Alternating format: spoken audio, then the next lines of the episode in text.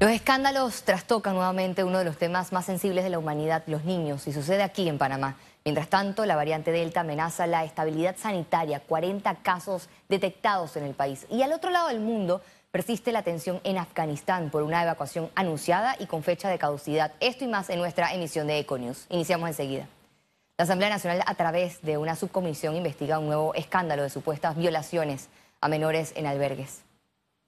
La Comisión de la Mujer, la Niñez, la Juventud y la Familia adelantó que se trata de tres casos de menores de edad con discapacidad que denunciaron recientemente ser víctimas de abusos sexuales en albergues de Tocumen y Veraguas. El documento fue remitido al Ministerio de Desarrollo Social, que en horas de la tarde de este martes confirmó que presentó ante la Procuraduría de la Nación la denuncia para el inicio de las investigaciones por parte de la Fiscalía. Hemos señalado tres casos de abusos recientes en los albergues de nuestro país. Es importante que estas denuncias se hagan llegar ante las autoridades y por eso pusimos en conocimiento al Ministerio de Desarrollo Social, quien accionó de manera inmediata y nosotros vamos a estar vigilantes dándole seguimiento a estos temas. No está funcionando esta tercerización de los albergues. Se entrega a la sociedad, a los que componen eh, las ONG, y estamos viendo que muchas son muy buenas, es una realidad, no podemos tampoco generalizar, pero también hay algunas que están afectando a nuestros menores. La ex ministra de Desarrollo Social, Marcova Concepción, la actual directora de la CENIAF, Graciela Maguat, y la ex directora de esa entidad, Sara Rodríguez, y la subdirectora, ex subdirectora Carla García, se ausentaron este martes en la Asamblea Nacional ante la citación por abusos en albergues. En el marco de la legalidad, nosotros elevamos ya la consulta al procurador de lo que podemos y no podemos hacer. Y en efecto, podemos conducir a personas que son funcionarios del gobierno cuando ya sería la tercera citación, porque aquí estamos ante una segunda citación donde se les leyó aquí en la comisión y simplemente es una burla. Algunas excusas son bastante superfluas y estamos viendo que esto no se justifica. Aquí estas personas no quieren dar la cara, hay un ministerio público que pareciese ser complaciente, que no ve quiénes son esas personas, a la fecha no hay nadie que sea de alta jerarquía que haya sido llamado. La decana de la Facultad de Derecho de la Universidad Santa María la Antigua, Ana Matilde Gómez, reiteró que en Panamá sí existen marcos jurídicos que regulan los conflictos de intereses a nivel gubernamental. No es que en Panamá no existe regulación sobre el conflicto de intereses, lo que parece es que hay como una, un comportamiento tan laxo por este, estos sistemas viciados que han venido ya gobierno tras gobierno, una vez ya en funciones, sepan que les rige el Código Uniforme de Ética. ¿Qué, qué dice? Que no debe haber ningún servidor público como principio general que saque provecho o ventaja personal del trabajo en el que, eh, en el que se encuentra. La Caja de Seguro Social sin acción disciplinaria contra funcionarios por posible falta a la ética indicaron que mandarán informe a la Autoridad Nacional de Transparencia y Acceso a la Información, es decir, ANTAI. Llevamos una investigación preliminar en este momento, no hemos eximido de ningún tipo de responsabilidad a los dos funcionarios, estamos realizando investigaciones preliminares. Estas investigaciones de arrojarse alguna situación que pueda rayar en conflictos de interés o incluso en alguna situación en que haya tráfico de influencia, remitiremos a las autoridades correspondientes las investigaciones que puedan arrojar en este sentido. Cambiamos de temas. El Ministerio de Salud confirmó que a la fecha se detectaron 40 casos de la variante Delta en el país. Ante la amenaza de nuevas variantes, el Ministerio de Salud reiteró la importancia y eficacia de las vacunas contra el COVID-19. El 75% de los hospitalizados no tenía ningún tipo de vacuna y el resto solo tenía una dosis. De la semana epidemiológica 9 a la 32, se nos reporta que el 94.1% de los fallecidos no se habían aplicado ni siquiera una sola dosis. Estas cifras nos demuestran que las vacunas sí generan un efecto en el sistema inmunológico y reduce enormemente la probabilidad de contagio. Especialistas recalcan que aunque la Administración de Medicamentos y Alimentos de Estados Unidos aprobó por completo la vacuna Pfizer-BioNTech, existen excepciones a considerar. Más detalles en la siguiente nota. La científica panameña Marta Illueca aclaró que la vacuna Pfizer contra el COVID-19 no está actualmente aprobada ni autorizada para niños menores de 12 años. No tenemos la data en niños menores de 12 años y, y tanto al público como a mis colegas sí les hago la salvedad de que ya la Academia de Pediatría y la misma FDA, los dos se han pronunciado de no tratar de ajustar dosis, que esperen la data, esperen la data para saber que entonces podemos dosificarla. El aval no contempla refuerzos para tercera dosis en la población.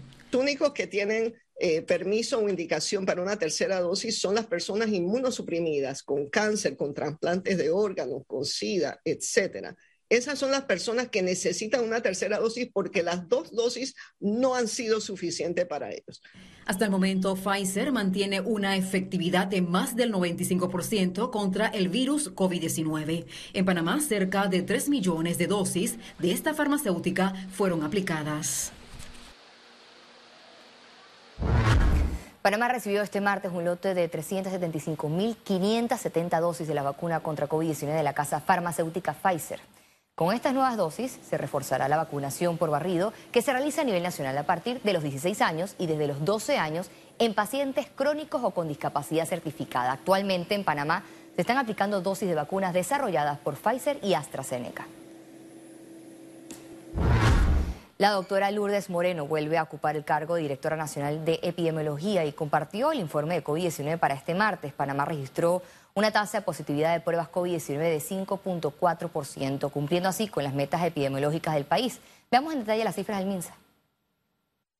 453.466 casos acumulados de COVID-19. 480 sumaron nuevos contagios por coronavirus. 382 pacientes se encuentran hospitalizados, 103 en cuidados intensivos y 279 en sala.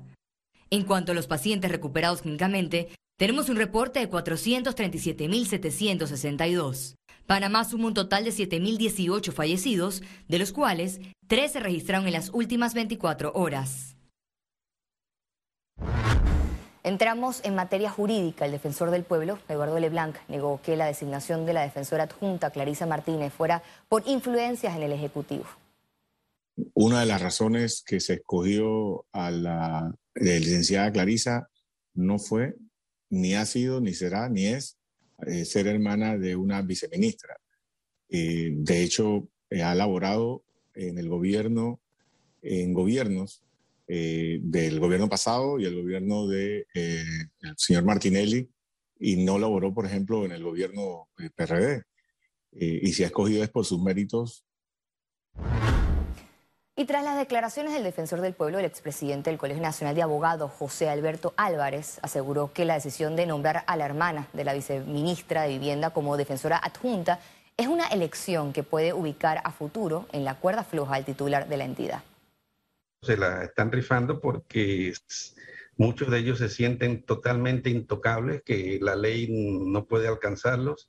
Eh, yo también estaba oyendo la entrevista y, escuchaba cuando le preguntaban que, eh, le mencionaban un artículo casualmente de la ley de la Defensoría en la cual eh, los mismos requisitos y las mismas prohibiciones para el titular están para el defensor del pueblo suplente. Entonces, este, si la defensora suplente llegara a ocupar el cargo, entonces ella entra en conflicto de intereses. Inauguran cuatro nuevos edificios en el campus central de la Universidad Tecnológica de Panamá. Con estas edificaciones se espera elevar el nivel de docencia y de investigación de esta casa de estudios superiores y responder al incremento de la matrícula estudiantil. En el acto participó el presidente Laurentino Cortizo y otras autoridades del gobierno. La actividad fue propicia para anunciar que las clases presenciales en la UTP podrían iniciar en el 2022.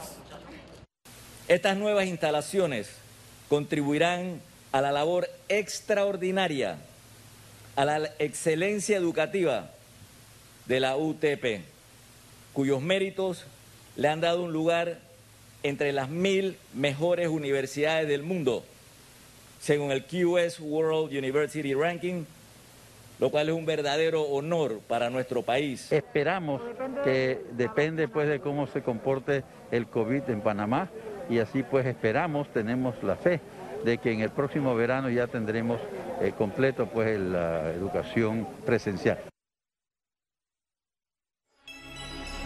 Informe especial. El presidente Laurentino Cortizo ya tiene en sus manos los 23 mejores perfiles de aspirantes a magistrados de la Corte Suprema de Justicia, luego de un amplio proceso de entrevistas. En esta primera entrega presentamos las caras que podrían llegar a la sala civil. Designar dos nuevos magistrados principales de la máxima corporación de justicia, uno para la sala primera de lo civil y otro para la sala tercera de lo contencioso administrativo y laboral, será la nueva tarea del órgano ejecutivo. La lista de los mejores 11 candidatos para la rama de lo civil inicia con el jurista Juan Pablo Benavides, seguido de Luis Antonio Camargo, Juan Francisco Castillo, Roderick Chaverri, María Cristina Chen, Miriam Chen Rosas, Hernández León Batista, Giovanni Fletcher Hearns, Carlos Isidro Pizarro, Ana Cita Rowe y Otilda Vergara Cano. Nos queda únicamente esperar una escogencia juiciosa, em, principalmente de personas que de alguna forma eh, al integrar la Corte Suprema eh, logren eh, introducir las corrientes de renovación que se necesitan para que el órgano judicial realmente ofrezca resultados distintos a los que ha estado viniendo a los que ha estado dándole al país en los últimos tiempos. El presidente Laurentino Cortizo contratará una empresa privada que hará el ejercicio de someter a los aspirantes a una segunda evaluación con miras a transformar la imagen de la Corte Suprema de Justicia, cuestionada por sus fallos tardíos. La función de administrar justicia es una función de eh, mire, yo, yo, la, yo la califico incluso de sagrada, no solo noble, ¿Por qué? Porque las personas que llegan a ocupar estos cargos, yo tuve ese honor, ese privilegio, tienen que tener muy claro lo que efectivamente representa esa responsabilidad que se asume.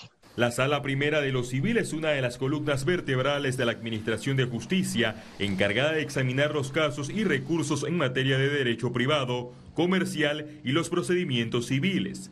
Casi todas las demandas que pasan por esta instancia son millonarias. El nivel de trabajo eh, y de responsabilidad que asume en la judicatura un magistrado eh, reclama como presupuesto esencial el que tenga conocimiento y también tenga una experiencia porque indudablemente no, no se puede ir a, a improvisar.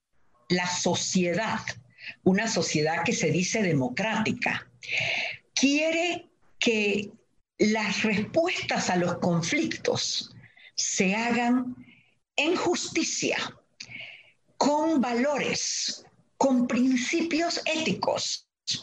Y eso, más que la decisión del presidente en su momento, va a estar primero la decisión personal de quienes aspiran al cargo. En el caso de los magistrados suplentes, la Comisión Especial Evaluadora del Pacto de Estado por la Justicia no envió un informe con los perfiles más atinados y esto tiene su explicación. No hay una recomendación como tal, toda vez que el listado que de los posibles eh, seleccionados para este cargo es muy limitado y lo que se hace es que se remite de la base del órgano judicial el listado total de los que pertenecen a la carrera judicial. El presidente de la República, Laurentino Cortizo, cerrará su administración con seis designaciones de magistrados de la Corte Suprema de Justicia. Al magistrado Hernández León se le vence su periodo en la Corte en diciembre de este año. Lo interesante del proceso es que de León, quien fue protagonista de muchos cuestionamientos tras las revelaciones de la ex procuradora Kenia Porcel, fue recomendado por la Comisión Especial Evaluadora. ¿Logrará la reelección para la Sala Civil? Amanecerá y veremos. Félix Antonio Chávez, Econius. Excelente informe especial de nuestro compañero Félix Chávez y para este miércoles 25 de agosto la segunda y última entrega, esta vez con los aspirantes a magistrados para la Sala Tercera de lo Contencioso Administrativo y Laboral. La empresa Limpieza y Desinfección se caracteriza por ofrecer solo productos biodegradables y no tóxicos. Encuéntranos en redes como arroba Lotus Limpieza. Presenta Economía. El presidente de la Asamblea Nacional, Cristiano Adames, ofreció cortesía de sala a dirigentes agrícolas ante inquietudes contra el gobierno. Los productores de Unidos por Agro solicitaron una reunión con autoridades del órgano ejecutivo debido al incumplimiento de las promesas del presidente Laurentino Cortizo.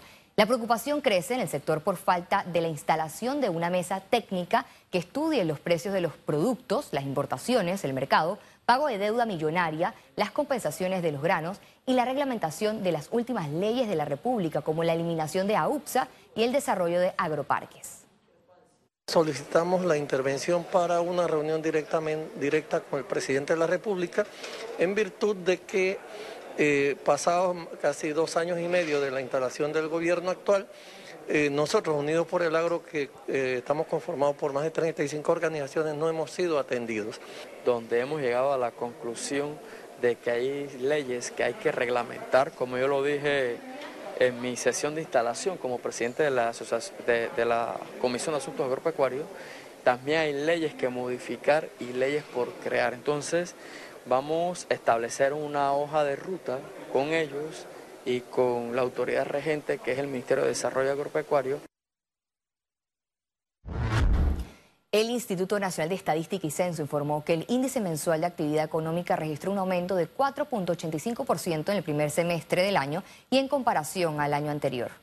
Las cifras del ente estadístico señalan que el crecimiento registrado en el primer semestre del año refleja que la economía está en un proceso de recuperación tras el impacto de la emergencia sanitaria por el COVID-19. Economía fue presentado por... La empresa Limpieza y Desinfección se caracteriza por ofrecer solo productos biodegradables y no tóxicos. Encuéntranos en redes como arroba Lotus Limpieza. Al regreso, internacionales. Quédese con nosotros, ya volvemos.